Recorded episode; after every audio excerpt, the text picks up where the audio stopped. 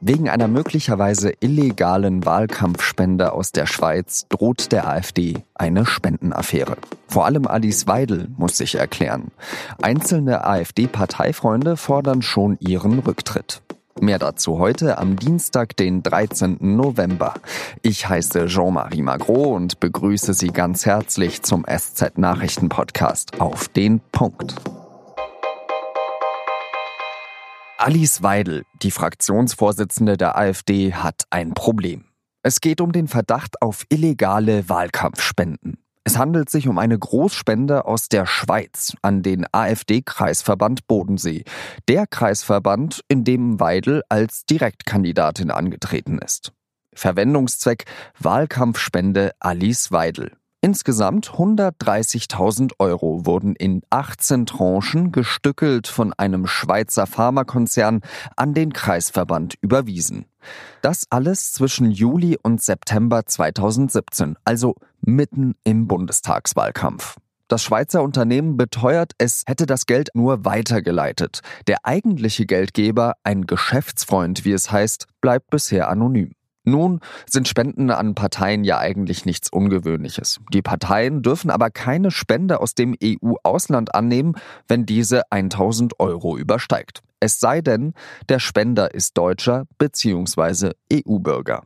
Die AfD hätte das Geld sofort zurückschicken müssen. Oder sie hätte es sofort an die Bundestagsverwaltung überweisen müssen. Spenden über 50.000 Euro müssen dort sowieso gemeldet werden. Erst im April diesen Jahres hat die AfD einen Großteil des Geldes zurückgeschickt. Aber nicht alles.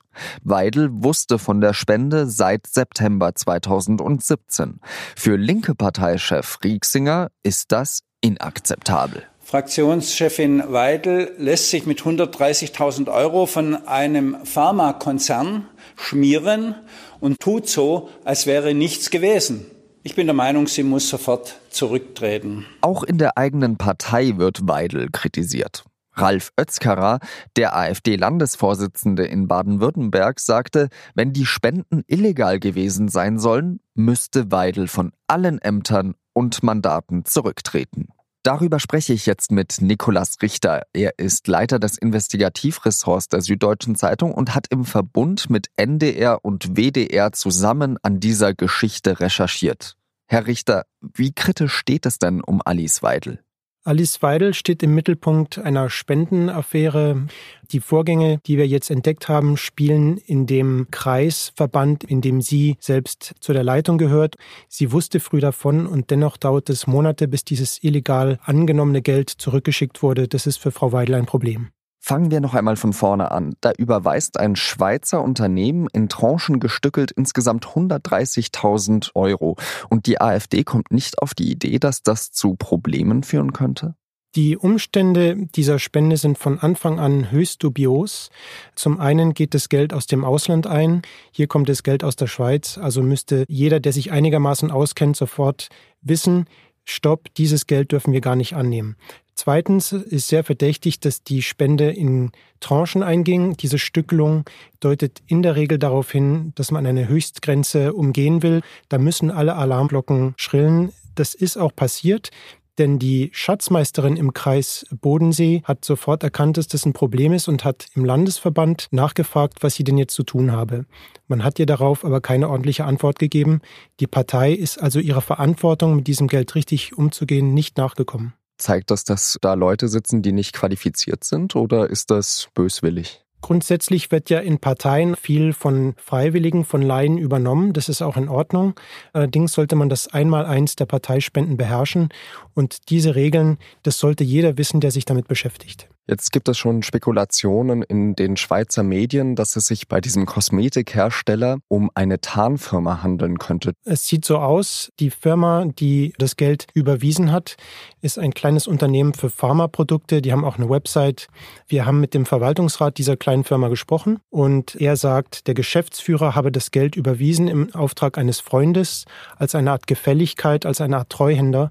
Auch dieser Umstand ist extrem dubios, weil es sehr ungewöhnlich notwendig ist, dass man Beträge in dieser Höhe im Auftrag eines Freundes über eine eigene Firma ins Ausland überweist. Die Frage, die wir uns jetzt stellen, wenn das Geld tatsächlich von einem Dritten kam, wer ist es gewesen? War das vielleicht sogar jemand aus Deutschland? War es jemand aus dem EU-Ausland oder selbst aus der Schweiz? Und mit welchem Motiv hat er das Geld überwiesen? Was waren seine Interessen und hat er vielleicht auch Gegenleistungen erwartet? Alice Weidel hat ja Verbindungen in die Schweiz. Sie hat einen Wohnsitz dort, ihre Lebensgefährtin und Kinder leben dort.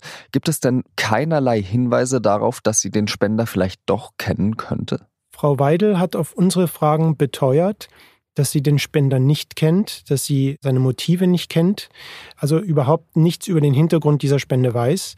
Ob das tatsächlich so ist, wissen wir im Moment nicht. Wir hoffen, dass sich das noch ausstellen wird. Die Rechnungsführung der AfD im Bundestag wurde ja auch schon vor, ich glaube, zwei Wochen ziemlich stark kritisiert. Das ist jetzt bestimmt wieder ein schwerer Schlag für die AfD im Bundestag.